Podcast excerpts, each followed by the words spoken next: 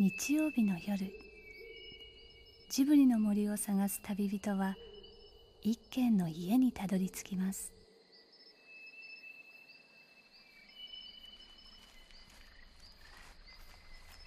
ジブリの森のラジオの川のほとり。そこに立つレンガの家はスタジオジブリ鈴木敏夫さんの隠れ家です。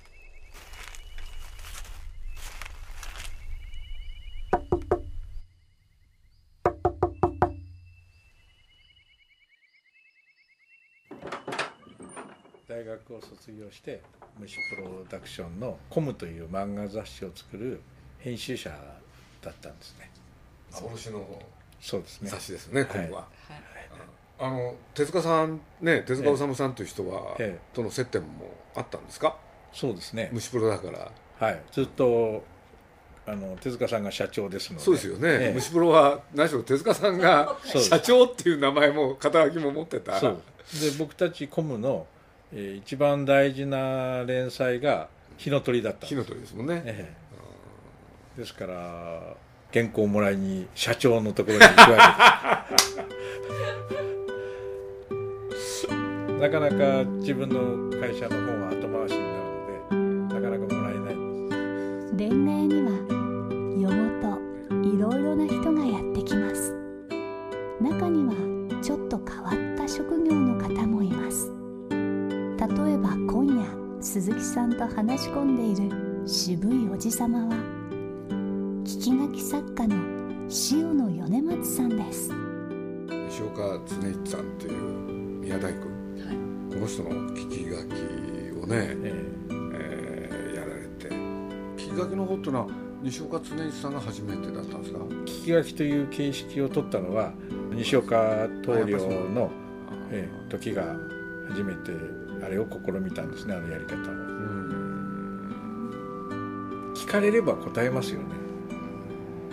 で聞きようによっては日頃思ってないんだけど聞かれたら答えて言葉にしたことで自分の意識を確認する方法があるということがすごく面白いことだとまあ20年前ぐらいに気がついた。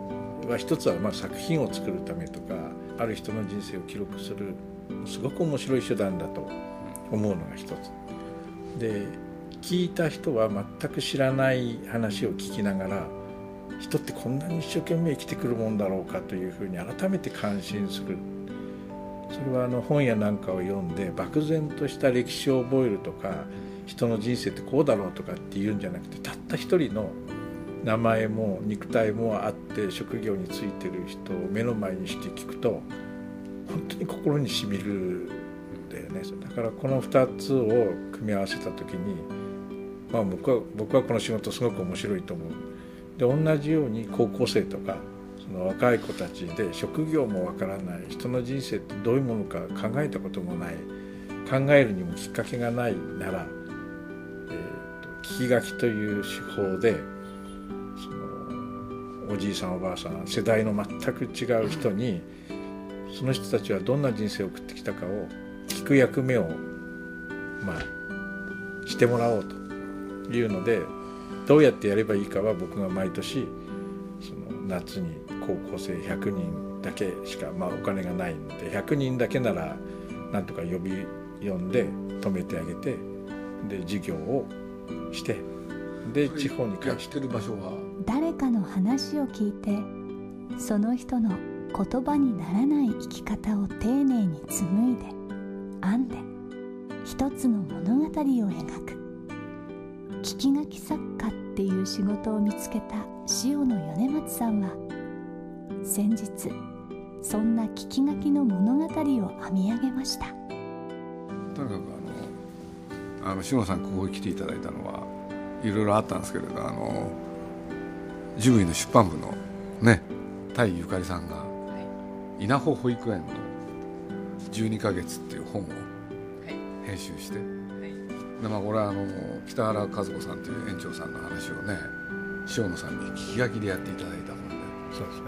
ほんでまあジブリで編集して岩波で出版をするという。でこれ普通で言うとねなかなか売るのは難しい本なんでね。そうだね。稲穂保育園って何ですかね。聞いてる人何も分かんないまず何から説明すると不思議だと思うかといえば僕たちが初めて訪ねた時にどこに保育園があるのと 思うよね、埼玉県の桶川なんですけどね、うん、園舎がね見えないからね。そう。それとな噂には4,000坪とかっていう広さを持ってるっていうんだけど境目がないでしょ？こっから保育園っていう境目がどこにもなくてここら辺が全部保育園らしいよと。僕はとにかくまず最初ね高畑勲監督がですね要するに埼玉県桶川にうん。面白い保育園があると。でそれをドキュメンタリーとして撮った映画があって、えそれをそのえー上映をやってるからみんなで見に行かないかって声をかけられた。それを見に行ったのがきっかけだよねこれで最初見たらねとにかくたまげましたよね。びっくりしたっていうのかとにかくそこで繰り広げられてたのは子供たちがまるでうん。タイムスリップして 僕らの子供の頃に戻ったかのような、その要するにその保育園を舞台に暴れまくってた。僕らが自分の子供の頃そのまんまだったですね。服装から。要するにまずなんか僕覚えてるのはちょっと記憶が混在なんですけど青花、ああそうです花をみねんなが垂らして そうですね。それからあの焚き火があってあそこで魚を焼いててね。そうでしたね。サンマかなんか焼いててね。そそのさサンマかなんかをねえみんながあの頭から丸かじりあそうだったね。ほんで洋服もみんなね裸足のまんま。そうそうそううそう。汚くてねえ一体何なんだこれはっていうね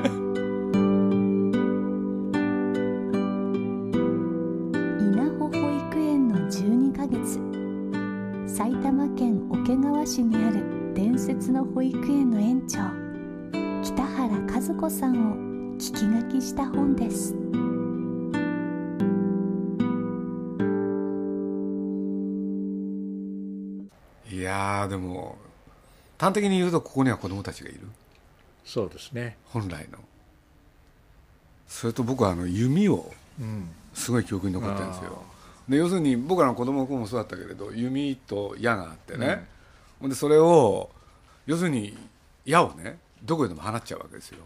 これで僕は実際自分がそこ行った時に弓を放たれて これで自分に突き刺さるっていうのか懐かしいっていうのか。で園舎が何もないないに等しい。僕ら僕はそこを通ううちに破れお堂と呼んだんだけど破れ？お堂、お堂ええ。そこは僕たちが子供の頃の遊び場と全く一緒で、お寺か神社のえー古びて勝手に踏み込んでもいいような場所で遊んでたというのがそのまんま保育園だったという。動物見ますよねそうですね。犬はそこら中歩いてるし。そうでかいやつが。でガチョウが立ち向かってくるやつがいるんですよ、挙句の果ては泥まんじゅうをねあ口の中へ頬張る。でそれをそばで見てる大人がね注意しない。そうですね。先生たちが何かを指導してるという風景がないんだよねそれに。何々しちゃ危ないからやめてっていうのがないのよ。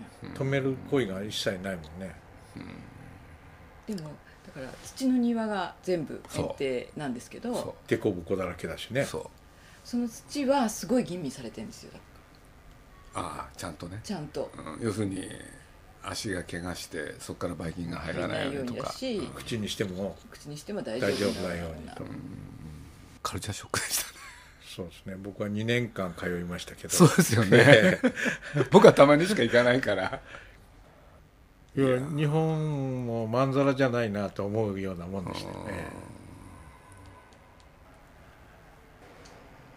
それでまあ北原和子さんっていう園長さんに会って、え。まあ保育園も強烈だったけれど僕としてはこの方も大変強烈な印象を残したんですよね。そうですね。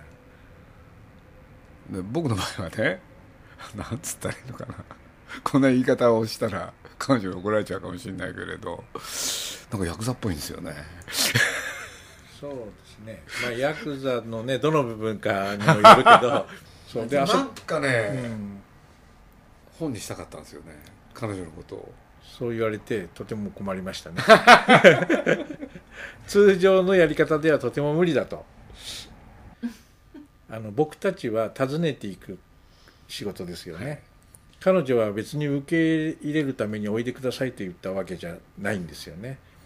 ですから彼女の領域に僕たちは足を踏み入れるので先ほどのヤクザじゃないんだけどある意味で仁義を切って中に入んなきゃいけないんですよ。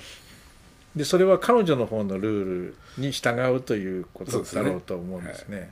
であとは彼女が僕たちに話す資格が僕らにあるかないかというのは彼女が判断する部分なんですそれはよ。僕はねさんなら大丈夫と思ってたんですよ僕はまあ今まで長いこといろんな人に会いに行きますけど、基本的には何かを作為的にやったら長い付き合いになるからどうせバレるんだからはいもう素のまんまにはい。自分が明けっぴろげになれるような状況までどれぐらい時間がかかるかなとその間に向こうが嫌になってしまわなければなんとかなるんじゃないかしらって思うんですね。だから本来ならインタビュアーなんだけれども、うん。実際には聞くよりは自分のことを話す時間の方が長い、今回は特にそうだった気がしますね。そうですね。で、うん。その話を彼女が面白がってくれるんですよ、うん。逆に。取材とは何かですね。そうですね。そうですね。基本的にはまあこの話をしても今の若い人たちは分からないらしいけど井戸の呼び水をどれぐらい入れられるかみたいなもんなんで。入れた水にどれぐらい反応してくれるかというだから反応されるところを一生懸命探んなきゃいけないのよね。一回の取材ってどのぐらいの時間だったんですか？長いんだよね。まあ3時間だね平均。最低ね。後の方になるともうは話するために待っててくれてるわけです。聞いてほしいっていう感じ。で塩野さんに聞いてほしいんだよ要するねに私のことを分かってほしいですね。そうですね。それとまあこれはあのおおごった言い方になるけど話して分かる相手が見つかったときっと思ってくれたんだと思うんです絶対ね。そうね。え子供保育保育の子供は何人いるんだっけ今？そこがねいつも変動するわけですよ、で何人ですかって聞いても大体うーんおそらく100人かなみたいなそういう感じ。えまあ、100人だね。多分100人だと思いますけどね。ほぼさんは？ほぼさんもいろいろ変動なさるわけですよ、昨日も新しい方がいらっしゃいましたよね。だね。ね男性がいて。何人ぐらい？14えそんなもんだっいや28人とかじゃない？それは調理師の方とかも入れるんだと思うんですよ。あまあね。あーそうだけど、うん。どの人がその先生とかっていう感じがないからな、そうね。うん、おばあちゃまもいてそのおばあちゃんも見てるわけでそう。幼稚園だからあ違う。あの0歳児を見てるんだよね彼そう。女は80 80ぐらいくらいの。ねそれこそ生まれて1週間ぐらいの赤ちゃんからもういるんですよ。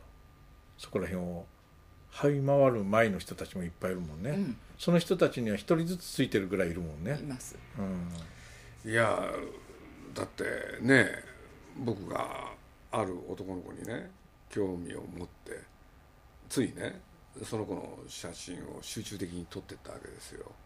そしたら彼女がねそれに気がついて俺でね教えられたんですよ。要するにあの子は両親がいないんだと。で要するにそこで育ててるわけですよね、そうそういうのを聞かされるとね、うん。この人の引き受けてるものは一体何なんだっていう、そうですねうん、やっぱりびっくりしたんですよね。僕らも通っている行くうちにその懐の広さというか、無鉄砲に近いぐらいそうですよね。の子供とかそれから身体に障害のある方とかみんな引き受けるわけですけどそれは全部自分が責任を背負う羽目になるんですよね。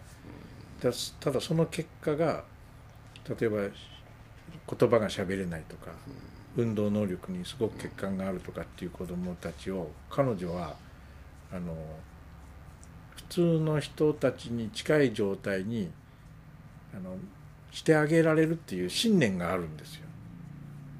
ただ僕たちが思ってる時間と全然違って20年とか30年とかかかればあのお話ができるようにきっとなれると信じてでなるんだもんね。本当になるそのハンディを持っている24かな今女の方もいるんですけどその方のお母さんに昨日たまたま送っていただいたんだけどうちの子は稲穂で人間になりましたっておっしゃってました。そうだね。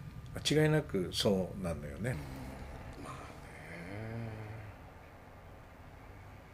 いやでもとにかく彼女のやってることはすごいことですね。多分ね、えーと僕たちは子供というのを大人の小さいものとか、はい。未熟なものとかはい。という頭の中にどっかに必ずあるんだと思うの彼女は小さい子供たちをあの丸ごとそういう人間だと思ってるんですよ。だから僕らが用字語を使ったりするのは分かりやすくしてあげようとか、歩くのがよちよちだと危ないとかっていう思いがありますよね、そういうのが全くないだと思うんだな。だからまともに人間として受け入れてる。そうですね、えー、と子供が小さい時にちゃんとした形で感じ取る心を持っててそれからそれに反応できる肉体をきちっと育て上げる。これさえあればあの世の中が違ったところへ行ってもいつか必ず戻れる場所があるっておっしゃって、まあ、稲穂を続けてらっしゃる。で僕らも、えー日本の子どもたちのことをずっと心配しますよね。で、まあ、世の中のことも心配するけどほんの一握りの100人しかいないけれどもそれをやり続けている保育園とにきちっとしたある意味信念を持って人間を育てている場所があるということがとっても大事であるかないかでもしこういうものが何もないゼロだったら僕たちは戻る場所というか起点を探せない地図で言えば三角点を探せないでもあそこには少なくとも一つだけでも稲穂というのがあるということがやっぱりすごいことだと思うんですね。だから規模の問題ももちろん100人しかいないけれども卒業生まで含めて30年といえばその人数分だけ子どもたちがいてその子たちがまた自分の子供とか友達に接することを考えれば小さい点だけど大きいというふうに僕は思いますね。だからこの本を作るてお手伝いしてあよかったなと思ってます。でも今でもこうあそこから離れて自分の仕事だとか取材であちこちに出歩くと、嘘だったんじゃないかっていうね あれは日本じゃないんじゃないかという気になるね。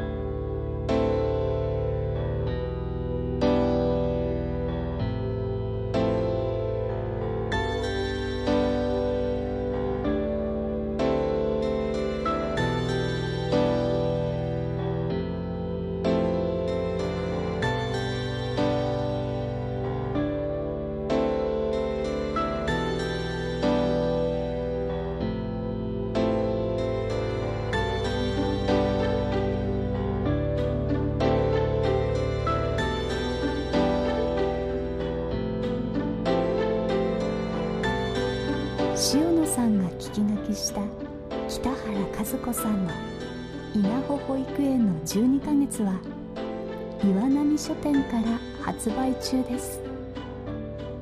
でも言われてみればこの番組も聞き書きです。鈴木さんの気まぐれなおしゃべりを聞いてそれを編集してそこに見えない物語を見つける。その40時間に及ぶ見えない DVD が来月10日にリリースされるんですけど番組ではこの見えない DVD の聞き書きをリスナーの方にお願いしてみました。見えない DVD 鈴木敏夫のジブリ汗まみれ99の言葉とは一体何なのか。一足早く6月5日から番組のサイトでレポートされます。お楽しみに。も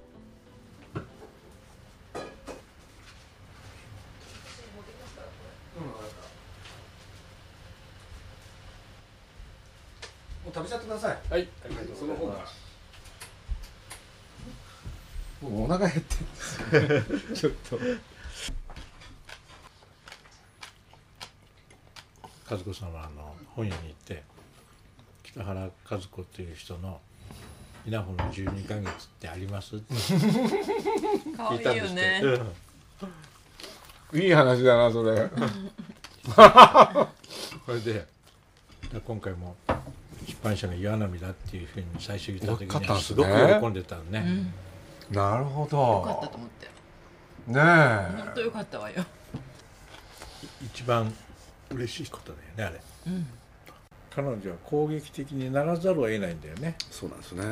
自分のその実践がうん。どうしても規制のことに寄りかかったら必ず枠がはめられるというふうに危機意識があるんだと思うんですね。だから枠を絶対にはめない。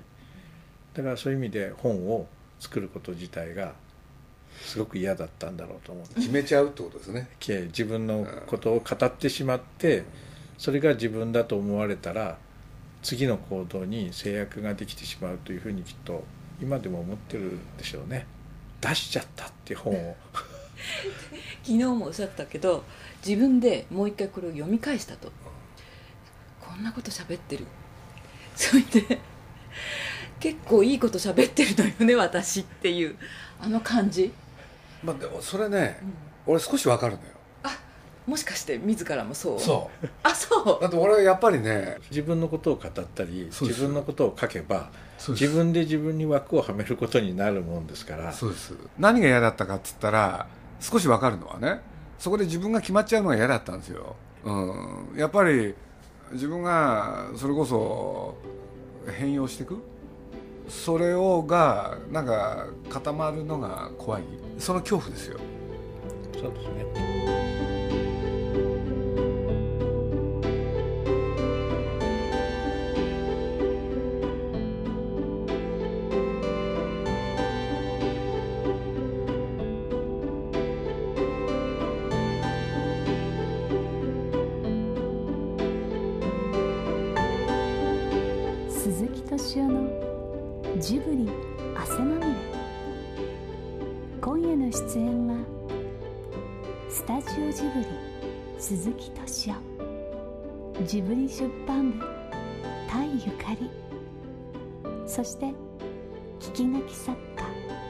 塩野米松さんでしたこ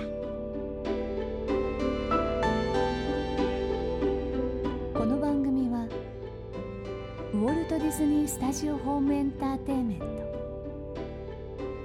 読売新聞ドリームスカイワード JAL 町のホットステーションローソンアサヒ飲料の提供でお送りしました。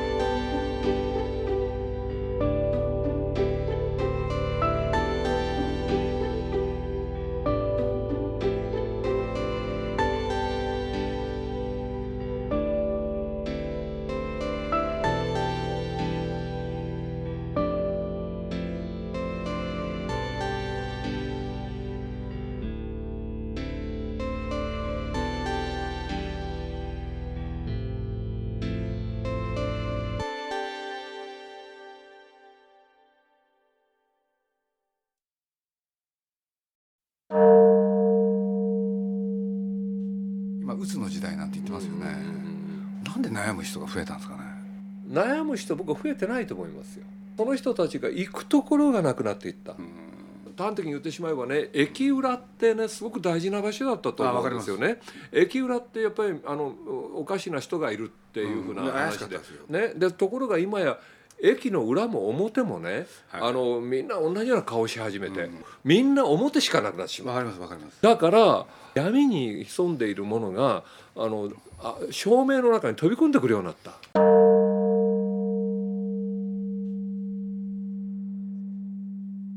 そうなってくるとあのか、ね、ダークナイトの感覚に近づいてくるわけ多分。今過剰にいいこといいことやろうとするじゃないですか。外でタバコ吸っちゃいけませんとか、うん、コピー取るときは裏紙使いなさいとか。なんかともかく息苦しい世の中だから壊して少しスペース作んないと新しいもの作れないよ、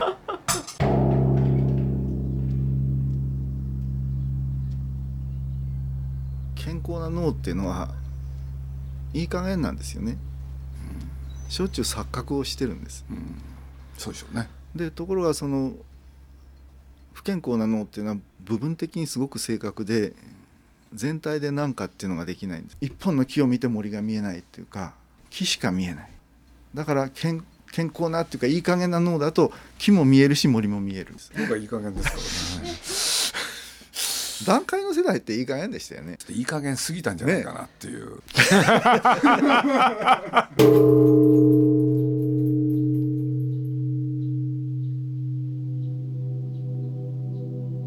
な時代を生きるあなたのためにスタジオジブリと東京 FM がラジオの DVD を作りました。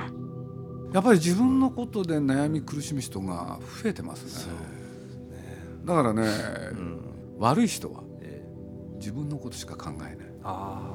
みんな自分のことばっかなんですよね言うことが、うん、そういう人に限ってそれこそ悩んだり苦しんだりしてる、うんそれはでもなんか仏教でまさにその 自利と利他っていう言葉があるんで自利っていうのは自分の自に利益の利ですよね、はい、で利他っていうのは利益の利にあの他他人の他ですね利他。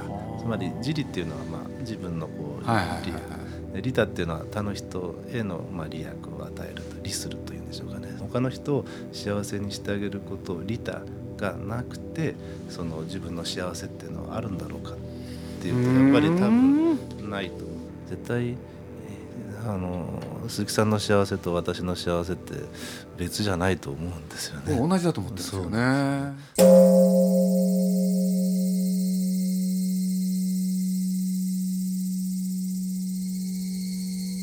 ジョージ・ルーカスからただのサラリーマンまで一期一会の40時間。鈴木敏夫のジブリ汗まみれ99の言葉6月10日発売。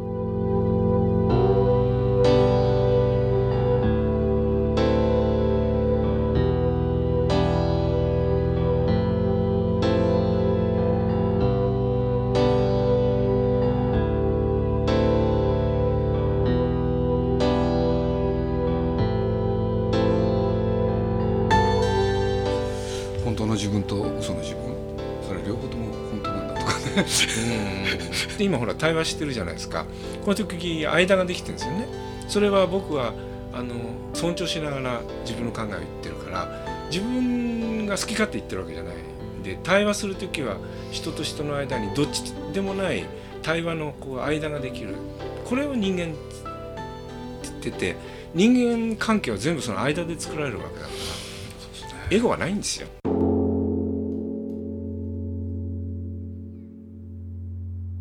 鈴木さんなんでそんなに頑張れるんだ？って言うからねいや宮崎駿が僕のこと信じてくれるから、はいはい、もうこの一点ですもん。見えないから届く言葉があります